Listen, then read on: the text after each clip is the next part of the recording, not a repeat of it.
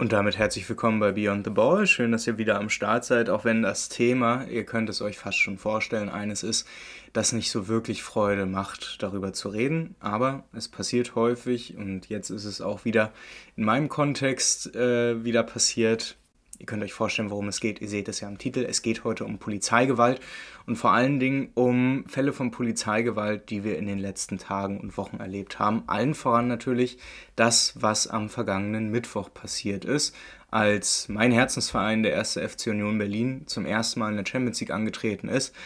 Und das auch noch ausgerechnet auswärts im Estadio Santiago Bernabeo. Man kann zu Real Madrid stehen, wie man möchte. Und ich glaube, es ist ja, der Zeit äh, Christian Spiller würde jetzt sagen, Real Madrid ist einer dieser Megaclubs. Nichtsdestotrotz, es ist wahrscheinlich der ganz große Verein und ja, Real Madrid hat ja in den letzten Jahren Champions League auch immer mal wieder gezeigt, warum das so ist. Deswegen war eigentlich alles dafür angerichtet, dass man davon hätte sprechen können, Mensch, das ist so gefühlt das größte Erlebnis, was dieser Verein und vor allen Dingen die Fans jemals haben werden. Und nichtsdestotrotz, ich glaube, ich war nicht der Einzige, der vorher schon Bauchschmerzen hatte. Ähm, es war ja schon vorher bekannt, was einen in Spanien so erwarten kann. Man hat die Berichte noch im Kopf von Bayern München Auswärtsfahrten, wo die Bullen und die spanischen und die spanische Polizeikräfte in den Auswärtsblock dann reingerockt sind, um irgendwelche Fahnen zu ziehen. Wir haben auf alle Fälle auch noch im Kopf, was den Eintracht Frankfurt-Fans in Sevilla passiert ist. Und klar, natürlich aus einer halbwegs denkenden Perspektive konnte man sich schon darüber im Klaren sein, dass mit der spanischen Polizei größtenteils einfach nicht zu spaßen ist. Jetzt soll diese Folge, die ihr hier hört, aber keine ja, Reportagefolge sein, auch keine berichtende Episode, in der es nur darum geht, was da eigentlich passiert ist. Dafür findet ihr auch schon einiges in den Show Notes verlinkt, in denen ihr euch dann noch konkreter belesen könnt, wenn ihr da so ein sensationsgeiles Interesse dran habt. Ich werde gleich zusammenfassen, was passiert ist, aber diese Folge ist vor allen Dingen für eine Sache da. Denn auch wenn Polizeigewalt, und das belegen ja mittlerweile Statistiken und Studien aller Couleur, ein ganz fast normales, alltägliches Phänomen für Fußballfans ist, so wird es doch nicht so behandelt. Und erst recht nicht von den organisierten, den aktiven Fußballfans. Fußballfans, die, auch wenn sie sich oftmals unpolitisch geben um, oder halt nur vereins- und fanpolitische Sachverhalte vorstellen, eben genau das zeigen. Ultras. Ultras haben einen Polizeihass, der von Dresden bis nach St. Pauli wahrscheinlich ungebrochen ist und dennoch haben wir keine Analyse für das, was passiert. Seit zwei Jahrzehnten und in deutschen Verhältnissen kann man tatsächlich davon sprechen, seit den Vorbereitungen, seit den staatlichen Vorbereitungen auf die WM 2006, als die Datei Gewalttätersport das erste Mal wirklich unverhältnismäßig vollgeklopft wurde, haben wir es mit einer Fülle an Problemen zu tun, die eben klar damit anfangen, dass die Polizei eine gewissen Datensammelwut entwickelt hat, was aber auch relativ sinnig ist, wenn die Polizei eben einschätzt, dass Ultragruppierungen für sie eine so gefährliche Bewegung insgesamt sind, dass man sie auf dem Schirm halten möchte. Aber wir wissen ja eben auch, dass es deutlich darüber hinausgeht. Wir haben Berichte von klassischen Scharmützeln mit der Polizei, mit so vermeintlichen Einzelidioten bei der Polizei, die immer wieder gerne boxen. Wir haben Berichte und wir haben genug Videos davon, wie die Polizei in Stadionblöcke einrückt, obwohl sie ganz genau weiß, dass sie nur provoziert. Wir haben Polizeikräfte in Blöcken, die tatsächlich sogar versuchen, Zaunfahren zu ziehen, wie es damals bei einem Hertha-Auswärtsspiel in Dortmund geschah, geschehen ist vor ein paar Jahren. Wir haben Polizeigewalt in so verschiedenen Facetten, dass man ja oftmals tatsächlich auch schon von Böswilligkeit sprechen muss.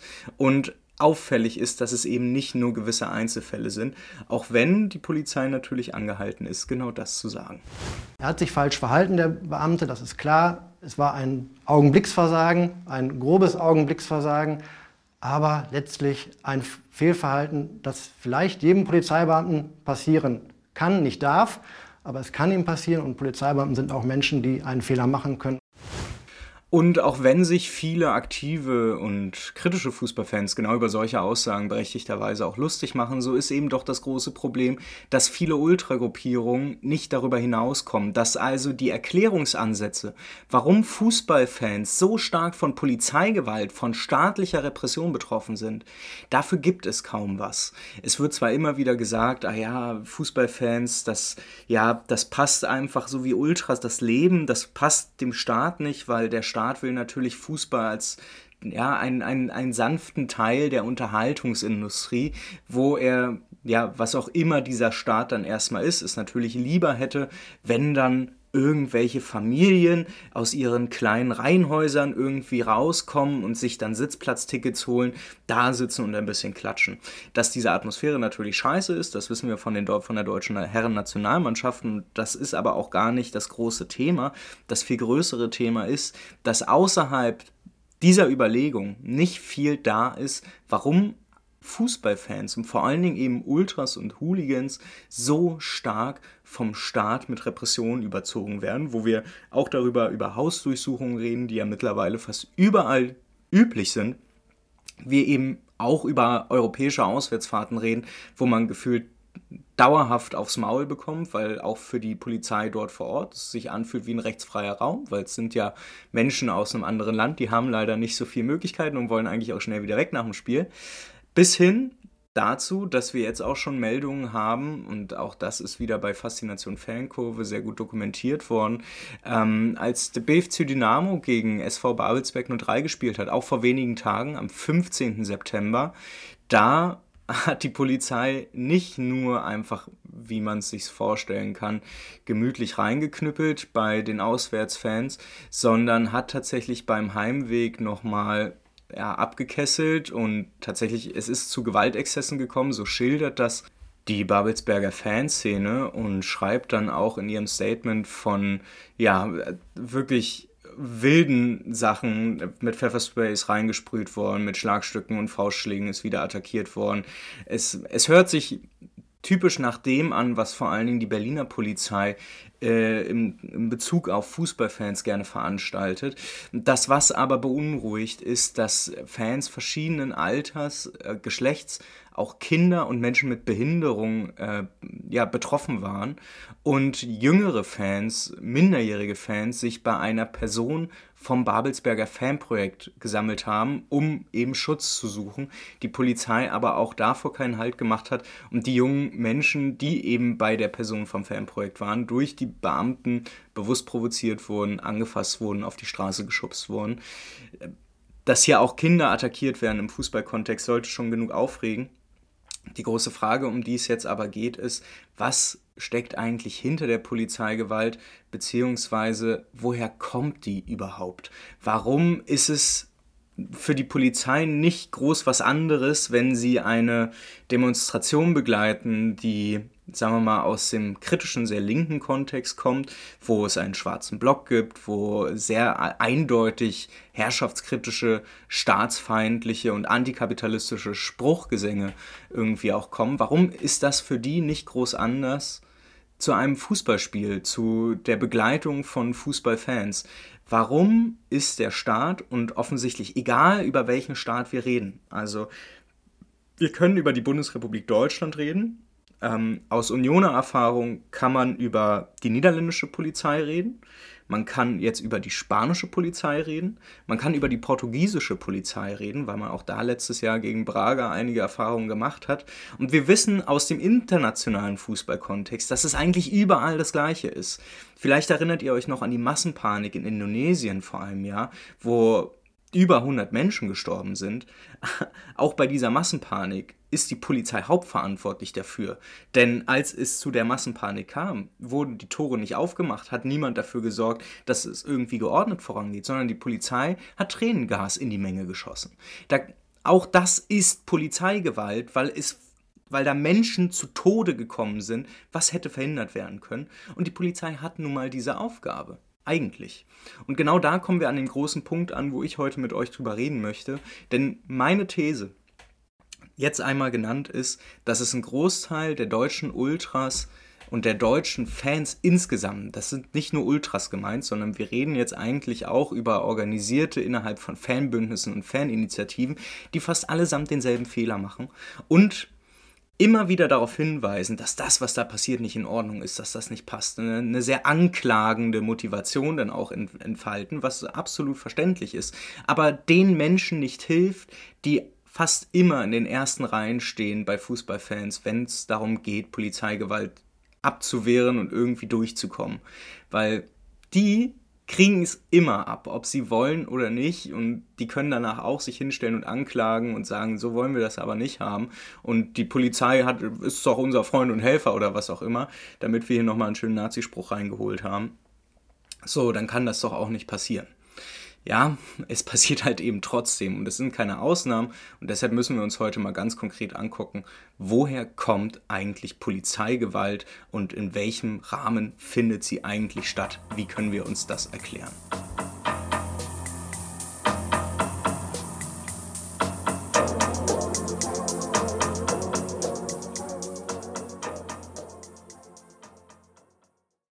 Nun, um damit einzusteigen, möchte ich nicht wie üblicherweise direkt den großen Blick einmal wagen, weil darauf habe ich, also da habe ich heute keine Zeit und auch kein Interesse dafür. Aber das Interesse ist sehr hoch, einmal da nicht darüber zu sprechen, woher die Polizei historisch kommt.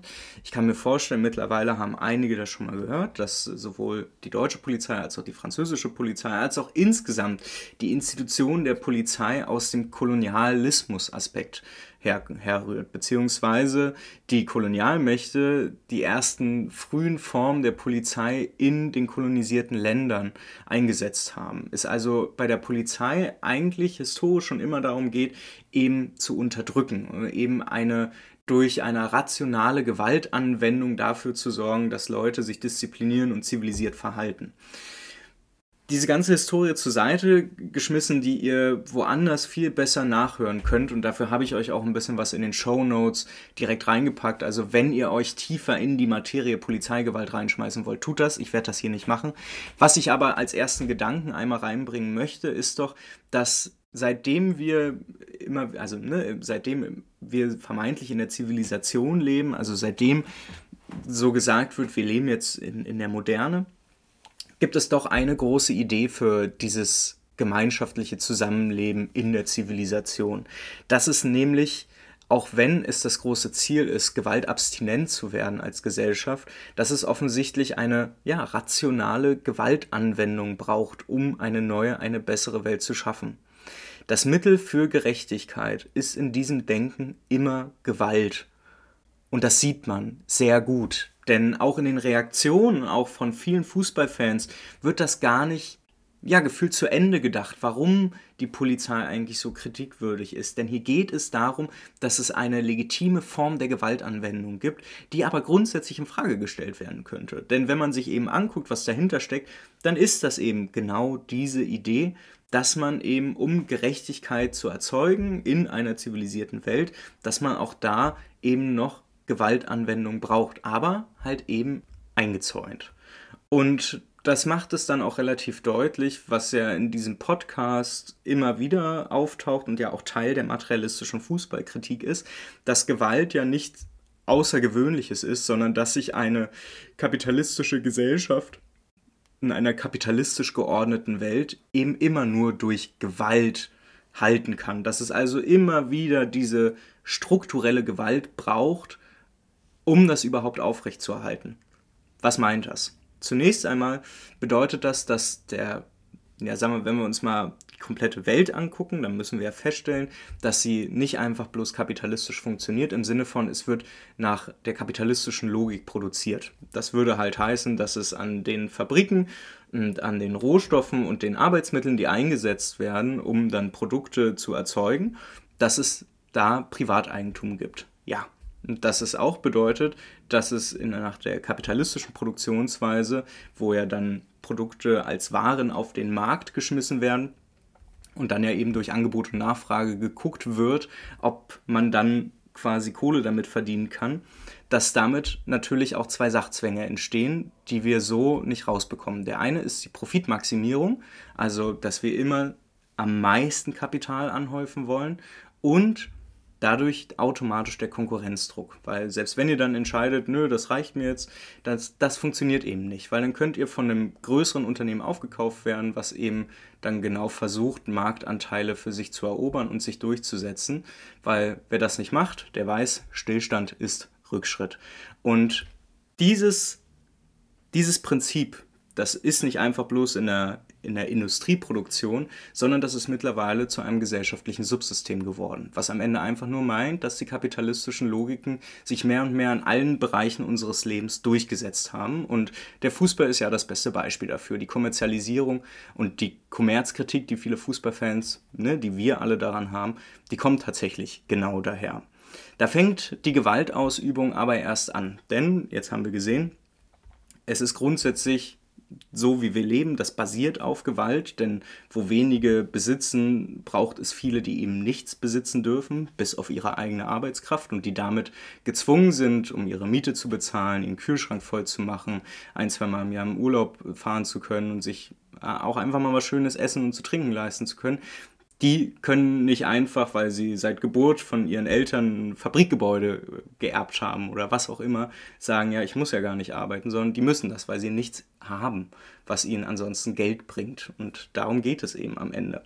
Und das bedeutet aber eben auch, dass ein Großteil der Ressourcen eben ungleich verteilt wird und ungerecht verteilt wird. Wir haben jährlich eine dreistellige Millionenanzahl an Menschen, die wegen Hunger sterben, obwohl wir, und wir kennen das in Deutschland ja sehr gut, in Deutschland unter anderem Supermärkte haben, die 30 Prozent der, der, Lebensmittel, die sie haben, wegschmeißen müssen. Wir haben es mit einer Welt zu tun, die so durchzogen ist von Gewalt, dass wir uns gar nicht mehr darüber aufregen. Während der Corona-Pandemie haben wir hier im Westen unsere Impfstoffe gemacht und haben uns dann verweigert, sie in großen Mengen an andere Länder zu geben. Wir haben uns bis heute geweigert, und damit meine ich jetzt insgesamt der Westen, ne? nicht uns als Privatpersonen, wir konnten das leider nicht entscheiden, ähm, die Patente freizugeben. Warum wurden die Patente für die Corona-Impfstoffe nicht freigegeben? Wie viele hunderttausende Menschenleben hätten wir retten können? Auch das ist strukturelle Gewalt. Und das, was die Polizei innerhalb dieses ganzen Kontextes macht, was die Polizei innerhalb ihres jeweiligen Nationalstaats macht, das ist eigentlich nur ein Ergänzungsverhältnis dieser Gewalt. Das ist das Ergänzungsverhältnis von offener und struktureller, struktureller Gewalt, die auf dieser Welt sowieso stattfindet. Und sie findet nicht einfach statt, weil es so ist, sondern, das wurde ja gerade eben schon einmal deutlich gemacht, das liegt genau daran, wie wir leben. Das heißt, es sind menschliche Entscheidungen, die genau zu diesen, ja, man muss es ja eben sagen, diesen sehr ungerechten Gewaltverhältnissen eigentlich kommt. Und die Polizei die wirkt für uns dann wie der Akteur, der Gewalt ausübt, aber eigentlich ist diese Polizei immer nur ein Ergänzungsverhältnis. Sie versucht nämlich genau diese gewaltvollen Verhältnisse, die insgesamt ungerecht sind, die ungleich sind und tatsächlich nicht nur mit diesen Begriffen so bezeichnet werden können, sondern reell überall menschliches Leiden verursachen. Da ist die Polizei dafür da, das eben quasi abzusichern, natürlich auch zu verdecken und das ist, das ist eigentlich das ganz Wichtige eben nicht einfach nur in bestehende Konflikte einzugreifen, sondern die Polizei kriminalisiert aktiv und schränkt bestimmte Handlungen und Personen ein, damit die öffentliche Ordnung und die darin existierende strukturelle Gewalt weiter so funktionieren können. Was bedeutet das jetzt einmal konkret gesprochen? Dass ne, die öffentliche Ordnung, wir alle können uns so diffus was darunter vorstellen, ne, dass man einfach, dass man zur Arbeit geht morgens, dass hier nicht alle einen Schlendrian machen, dass genau das nicht passiert, was hier so schön besungen wird. Bleiben Sie doch mal Ihrer Arbeit fern, gehen Sie stattdessen spazieren na wenigstens vormittags, das macht doch Spaß. Schlafen Sie aus oder lesen Sie was? Alles wird weitergehen ohne Sie. Sie würden gar nichts riskieren. Sie werden sagen, wenn alle das täten, dann wäre das ein schrecklicher Schlag. Ja, wenn alle das täten, dann hätten halt alle einen herrlichen Vormittag. Wenn alle das täten, dann hätten halt alle einen herrlichen Vormittag. Tja, was Georg Kreisler da gerade in dem Lied, wenn alle das täten, besungen hat, das ist eigentlich die ganz große Frage. Ne? Was würde denn passieren, wenn wir das nicht machen äh, müssten? Was würde denn passieren, wenn wir einfach alle konsequent sagen, vormittags das ist die Zeit, die jeder für sich nutzen kann. Und wir wissen natürlich aber auch, dass das so nicht einfach ist. Auch wenn die Polizei nicht um 8.45 Uhr dann vor unserer Tür steht, um uns abzuholen, wenn wir arbeiten müssen. Wenn ihr aber in der Schule regelmäßig schwänzt, dann macht das die Polizei tatsächlich sehr gerne. Und was hier auffällt, ist, dass die Polizei für, ja, der Forscher Walter Benjamin nannte das einmal, die Polizei ist für die empirischen Zwecke eines Staates zuständig, die um jeden Preis erreicht werden müssen. Was bedeutet das? Was sind diese empirischen Zwecke des Staates? Walter Benjamin meint damit, dass der Staat natürlich einen Erhalt des Ist-Zustands hat. Und zwar mit den Formen der Gewalt, die überhaupt erst begründen, warum der Staat, warum die Gesellschaft so wie sie ist eben funktioniert. Und damit das abgesichert wird, kann auch offene Gewalt eingesetzt werden. Und das ist dann tatsächlich genau das, was wir in vielen Fällen als Polizeigewalt erleben. Das bedeutet aber, dass die Polizei als Staatsapparat vor allen Dingen dafür da ist, das Herrschaftsverhältnis stabil zu halten. Dass es eben genau darum geht, deutlich zu machen, dass auf die Frage, wie sehe eine Welt ohne Polizei aus, immer in unserem Kopf nur die Überlegung angeht, wenn die Polizei nicht da wäre, dann gäbe es niemanden, der die öffentliche Ordnung zusammenhalten würde, weil wir es nicht anders kennen. Was würde denn passieren?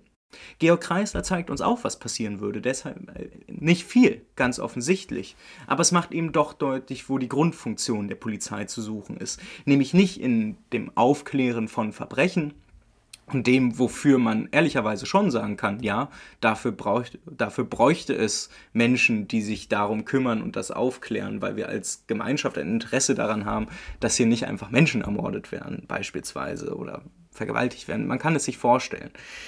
Das Problem ist aber, dass das, was dahinter steckt, ein Gerechtigkeitsverständnis ist, was ja irgendwie, das ist immer da. Ne? Es wird immer diese bösen Menschen geben und diese, diese bösen Menschen, das kennen wir aus den Kinderserien über Harry Potter und Herr der Ringe. Es gibt immer ein Böses und das muss halt bekämpft werden.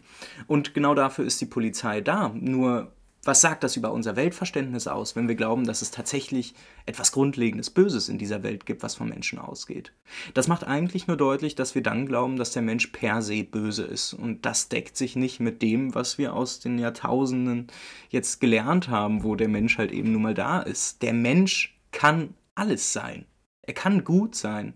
Er kann ein, ein wunderbares Wesen, ein, ein gefühlter Engel sein das wissen wir aus unseren sozialen Umgängen miteinander, der Mensch kann aber auch ein dreckiger Pisser sein, ein böser Mensch.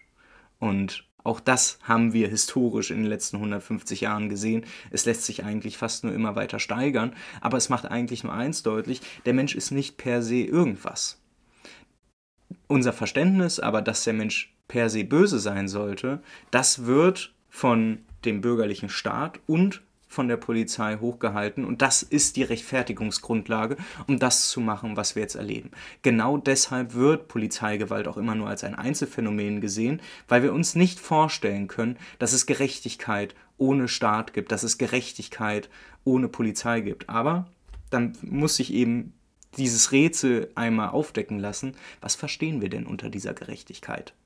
Und das ist die große Frage, bei der wir ankommen. Ich habe im Nachgang in Zusammenarbeit mit der Fellenhilfe halt Strafanzeige gegen die Polizei gestellt, ja, wegen gefährlicher Körperverletzung. Was ist da rausgekommen? Ich wurde eingestellt. Warum? Da wurde nach, ich weiß nicht, zwei, drei Monaten wurde halt die Anzeige eingestellt, ohne große, mit einer sehr lapidaren Begründung halt. Gar nicht auf meinen Fall bezogen, wo man, man merkt, dass sie sich gar nicht halt damit beschäftigt haben mit meiner Anzeige. Ich hatte auch Akteneinsicht, sie hatten dann irgendein Video von der Seite gefilmt, wo man es zufällig gar nicht sieht, wie ich verletzt werde. Und die ganzen Stadionkameras, die man hätte hinzuziehen können, in dem Fall hatte man nicht. Tja, oh Wunder, das ist wahrscheinlich eine, ein Bericht, den wir so alle in der Art schon mal gehört haben. Und wer das nicht hat, ihr findet in den Show Notes auch eine Sportschau-Doku, die geht nur 10 Minuten lang. Die sage ich wirklich sehr ans Herz gelegt. Da kommt unter anderem dieses, dieser O-Ton hier von einem Hertha-Fan, der eben von Polizeigewalt berichtet. Es gibt allerdings auch schon wissenschaftliche Bestrebungen, sich mit Polizeigewalt auseinanderzusetzen und die sind beileibe von Fußballfans nicht unentdeckt geblieben. Ich rede natürlich über ein Forschungsprojekt namens in der Abkürzung QIAPOL, also K-V-I-A-P-O-L, ist eine Abkürzung und heißt eigentlich das Forschungsprojekt Körperverletzung im Amt durch PolizeibeamtInnen. Und dieses Forschungsprojekt wird von der Deutschen Forschungsgemeinschaft gefördert, untersucht seit 2018 polizeiliche Gewaltanwendung und ihre strafrechtliche Aufarbeitung. Ihr findet die Website dieses Forschungsprojektes verlinkt. Dort kann man auch das Buch zum Projekt kostenlos herunterladen. Das Buch heißt Gewalt im Amt, übermäßige polizeiliche Gewaltanwendung und ihre Aufarbeitung. Und wir hören uns jetzt von einer der Wissenschaftlerinnen, von Laila Abdulrahman, einmal direkt persönlich selber an, was denn so bei diesem Forschungsprojekt rausgekommen ist und was von Anfang an, glaube ich, zumindest die sehr erstaunt hat. In unserer Studie haben wir Personen befragt, die angeben, dass sie schon einmal selbst Gewalt durch die Polizei erlebt haben, die sie als unverhältnismäßig bewerten. Und äh, dabei haben wir festgestellt, dass Fußballfans oder Besucher von Fußballspielen eine Gruppe sind, die häufig angibt, davon betroffen zu sein, diese Erfahrung häufig macht. Das waren so etwa ein Viertel unserer Fälle. Wer die, sich die ganzen Zahlen durchlesen möchte, der kann das dann auf eben besagter Website tun. Wir haben mittlerweile deutlich mehr Zahlen. Es ist sehr gut aufgegliedert, dass Fußballfans die ähm, am zweitgrößten betroffene Gruppe von Polizeigewalt sind in Deutschland. Oh Wunder. Und wir haben ja davor auch schon in dem kurzen Beitrag des Hertha-Fans gehört, dass der sich aufgrund und mit der Hertha-Fanhilfe gegen diese Polizeigewalt wehren wollte, juristisch wehren wollte. Und diese Fanhilfen sind ein spannendes Thema, zu dem wir zum Abschluss dann gleich noch einmal kommen müssen. Vorher aber einmal kurz der Blick, denn diese Fanhilfen existieren erst seit ein paar Jahren, sind aus den, ja, aus den Fanszenen jeweils entstanden, so kann man das glaube ich sagen. Und es gibt mittlerweile auch schon einen Dachverband der Fanhilfen, der genau im Kontext der Ergebnisse dieses Forschungsprojekts am 10. September, also vor zwölf Tagen, äh, drei, drei große Forderungen gestellt hat, die sich gegen Polizeigewalt richten. Der erste Punkt, die erste Forderung ist, dass die digitale Eskalation gestoppt werden soll.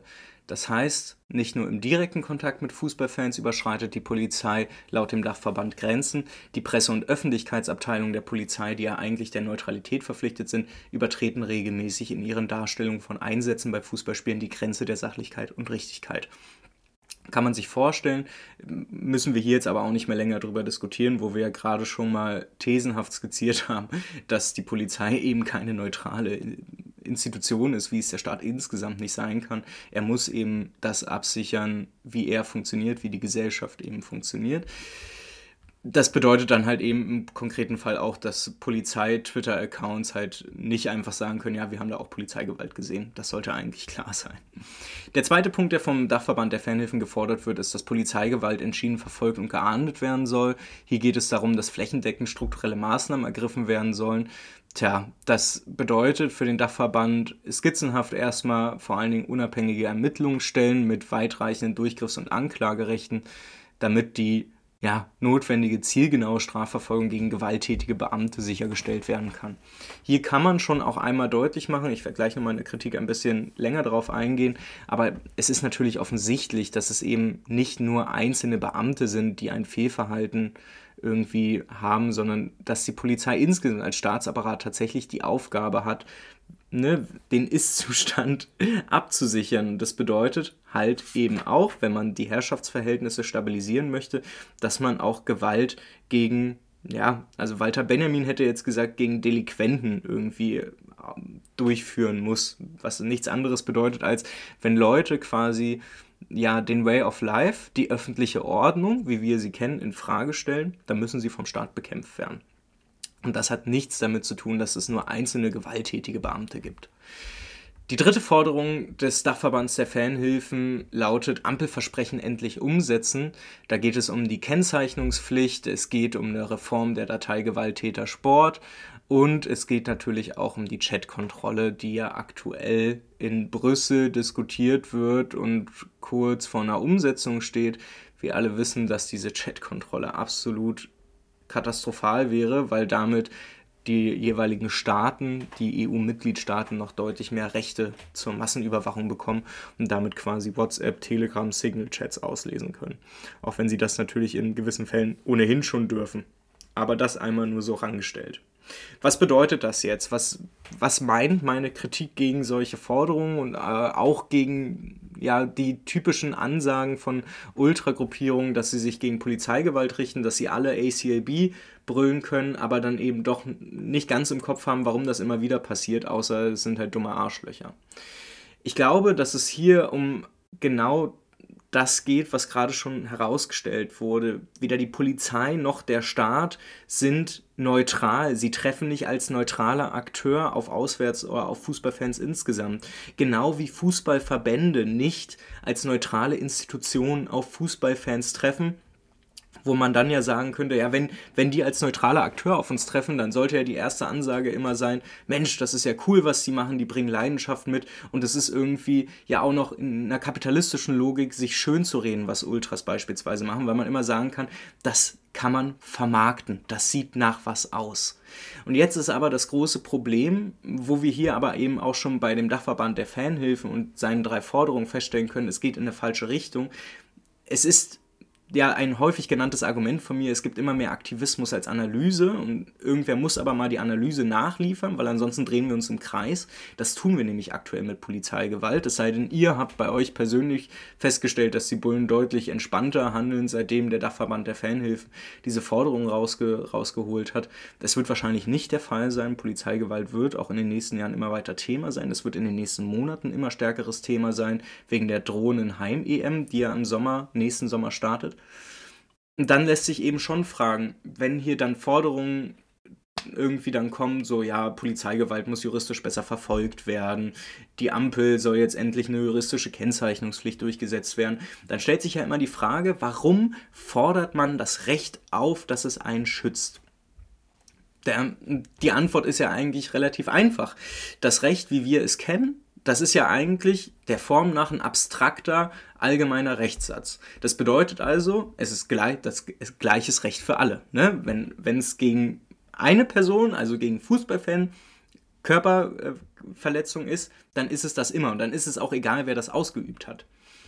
Das ist, die, das, ist das Versprechen des Rechts, wie wir es hier haben bei uns. Und das Problem ist aber, dieses formal gleiche Recht, das wird eigentlich immer genau dann zum Klassenrecht, weil das Problem ist, diese dieses gleiche Recht, das kann offensichtlich so nicht umgesetzt werden. Natürlich macht es einen Unterschied, ob Jerome Boateng vor Gericht ist, weil er seine Freundin irgendwie in Urlauben geprügelt hat und sie dann in den Suizid getrieben hat und er aber trotzdem so geile Anwälte hat, dass er sich entspannt jetzt auch wieder mit einer mit der Aufhebung und so beschäftigen kann, während dann irgendwelche normalen Fußballfans wegen fünfmal Landfriedensbruch gefühlt anderthalb Jahre auf Bewährung bekommen. Das fühlt sich natürlich ungerecht an und das zeigt halt eben auch schon im Kleinen auf, dass das das große Problem ist. Das bürgerliche Recht kann von sich behaupten, allgemeiner Rechtssatz zu sein, für alle gleichgültig zu sein, wenn aber die Gesellschaft, wo alle gleich behandelt werden sollen, ja eigentlich durch Ungleichheit auftritt, was ja eben schon damit anfängt, dass es Privateigentum an Arbeitsmitteln gibt und sowas. Und dass es eben, ne, dann eben nicht alle gibt, die Privateigentum an Arbeitsmitteln haben, sondern dass es einen Großteil der Menschen gibt, der erstmal kein relevantes Privateigentum hat. Dann bedeutet das schon, dass ja, eben genau das, was wir dann erleben, was Polizeigewalt ausmacht, nicht die Durchsetzung eines formal gleichen Rechtes ist, sondern dass es hier um die Absicherung dessen geht, was wir als öffentliche Ordnung bezeichnen, dass die Polizei eben nicht darauf achtet, juristisch irgendwie vernünftig zu handeln, weil das tatsächlich gar nicht erstmal der Handlungsrahmen ist. Für die Polizei geht es darum, die öffentliche Ordnung aufrechtzuerhalten. Und da muss man halt eben sagen, sind Ultras gefährlich sind Fußballfans gefährlich. Am 14. Mai 2017 marschieren 1500 Dynamo-Fans in einheitlicher Militärbekleidung zum Karlsruher Wildparkstadion. Sie erklären dem Deutschen Fußballbund den Krieg. Ich glaube, das lässt sich hier auch ganz offen einmal sagen. Die Dresdner Fanszene wirkt immer so als die radikalste aller Fanszenen, die wir in Deutschland haben. Aber eigentlich ist es genau auch die Fanszene, die am häufigsten immer zum Dialog mit dem DFB und der DFL aufgerufen hat. Also eigentlich das Gegenteil von einer radikalen, an die Wurzel gehenden Analyse mitbringt, die sie dann in solche Forderungen eingießen. Ähm, aber selbst wenn die mal wieder in typischer in typischer ostdeutscher Manier irgendwo rummarschieren und irgendwelchen Karlsruher Polizisten Angst machen, dann führt das genau zu dem, was wir häufig erleben, dass es nämlich am Ende eigentlich darum geht, dass der bürgerliche Staat sich grundsätzlich in der Erhaltung der öffentlichen Ordnung von Ultras provoziert fühlt. Und das offensichtlich, auch wenn viele Ultras sich insgesamt als völlig unpolitisch wahrnehmen, der bürgerliche Staat, und dabei ist es nun mal egal, ob es die Bundesrepublik Deutschland ist, der spanische Zentralstaat, die Niederlande, Portugal, Indonesien, sonst wer. Der Staat fühlt sich von dem Freiheitsverlangen, von, der, von dem Drang nach Autonomie der aktiven Fans, der Ultras, der Hooligans maßgeblich in, ja, in seinen empirischen Zwecken bedroht. Der Erhalt des Ist-Zustands, die Aufrechterhaltung der öffentlichen Ordnung, die Einflussnahme des bürgerlichen Staats, beispielsweise dass das komplette Bildungswesen, dass die Sozi fast jegliche sämtliche soziale Arbeit innerhalb de, des Rahmens staatlicher Handlung stattfindet. Ja? Also selbst wenn ihr auf einer Privatschule seid, selbst wenn ihr in einem Jugend Raum seid, der erstmal von einem privaten Träger ist, so kommt die Kohle ja doch auch immer vom Staat. Der Staat versucht überall, natürlich immer einfach gesprochen, weil der Staat ist nicht nur das, das komische Gebilde da oben, aber insgesamt alle, alle VertreterInnen, alle notwendigen Apparate des Staates haben das Interesse an der Erhaltung der öffentlichen Ordnung, dessen, was wir insgesamt so als gesellschaftliche Verhältnisse kennzeichnen würden. Und jetzt müssen wir einmal das Rätsel auflösen, warum Ultras dann so bekämpft werden. Denn der Staat müsste ja eigentlich, klar, in dieser Tendenz zur Selbsterhaltung ja vor allen Dingen gegen linke Strukturen kämpfen, gegen Strukturen, die den bürgerlichen Staat und seine gesellschaftliche und wirtschaftliche Ordnung insgesamt in Frage stellen.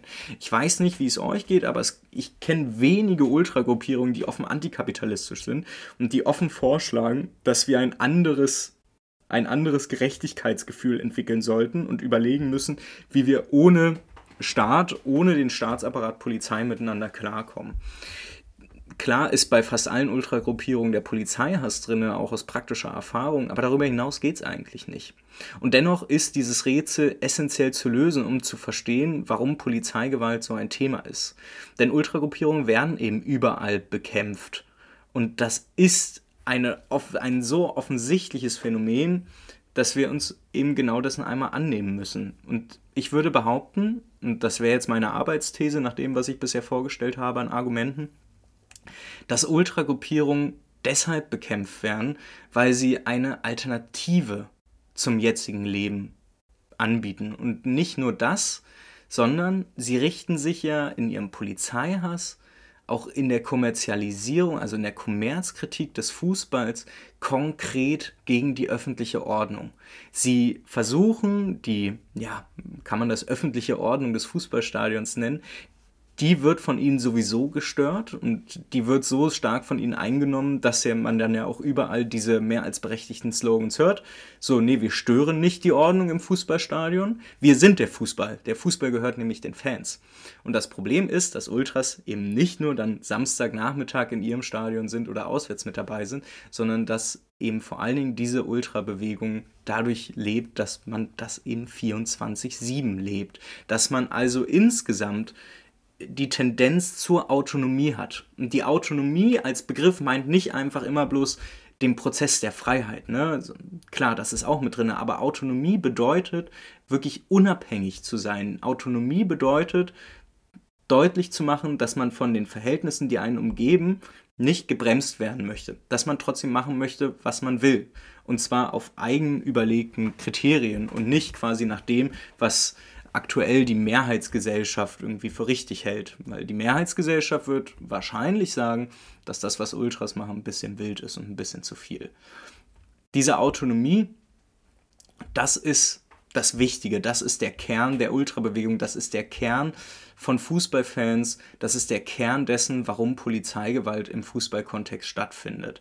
Eben weil sich ein Großteil der Fußballfans gegen die Kommerzialisierung richtet, weil man sich dagegen richtet, dass es so bleibt, wie es ist und weil man halt auch eben, ja, als Kollektiv funktioniert. Das ist, glaube ich, auch ein Punkt, der grundsätzlich schwierig ist für den bürgerlichen Staat, dass dieses, diese, diese Begegnung mit Kollektiven, mit Gemeinschaften, auch auf der Straße vorm Stadion, das wirkt für Polizistinnen doch schon immer recht gefährlich und die sind dann doch schon immer stärker auf Zack. Das wissen Auswärtsfußballfans und ich glaube auch das dürfte einen Grund haben. Und das bedeutet für uns jetzt aber am Ende vor allen Dingen eins, es hilft nichts, dass wir gesetzliche Veränderungen einfach nur verlangen. Es hilft nicht, dass wir einfach nur versuchen, dass legalisiert wird, was wir machen wollen und dass dann gleichzeitig eben auch endlich mal kriminalisiert wird, was dann eben der Staatsapparat Polizei mit uns macht. Das scheint der Analyse zumindest nach nicht ausreichend genug zu sein, auch wenn man sagen muss, dass die Forderungen des Dachverbands der Fanhilfen natürlich enorm wichtig sind in dem einen Punkt, dass man eben konkrete politische Akteure, die gerade etwas zu sagen haben, auch ja, accountable hält, dass man eben quasi auch ein bisschen Lobbyarbeit machen muss, weil ansonsten kann es keine leichte Verbesserung im Hier und Jetzt eben geben. Aber es zeigt eben auch auf die Analyse, woher Polizeigewalt eigentlich kommt, dass wir damit ja nicht aller Wege Lösung gefunden haben, sondern dass das eigentlich nur ja wie so eine Art Pflaster ist. Aber damit die Wunde darunter, der Sumpf, der, die, die Riesenverletzung, die dann zu den Wunden auch führt, damit wir das endlich heilen können, müssen wir ein paar Schritte weitergehen. Das Grundproblem von Polizeigewalt ist natürlich, dass ja, die Polizei insgesamt die Aufgabe bekommen hat, den Ist-Zustand, die öffentliche Ordnung und das, was zur öffentlichen Ordnung führt, eben zu erhalten, sei es mit Gewaltandrohung, sei es tatsächlich mit physischer Gewalt. Und das große Problem ist aber, dass diese gesellschaftlichen Verhältnisse nicht einfach geändert werden können, indem wir bei einer Wahl die Stimme einer anderen Partei geben oder indem wir einfach nur solche Forderungen öffentlichkeitswirksam publizieren, wie es der Dachverband der Fanhilfen tut. Das ist auch wichtig, aber wir wissen jetzt eben, dass das Problem nicht nur dann und dann gelöst ist, sondern dass es eben weitergeht.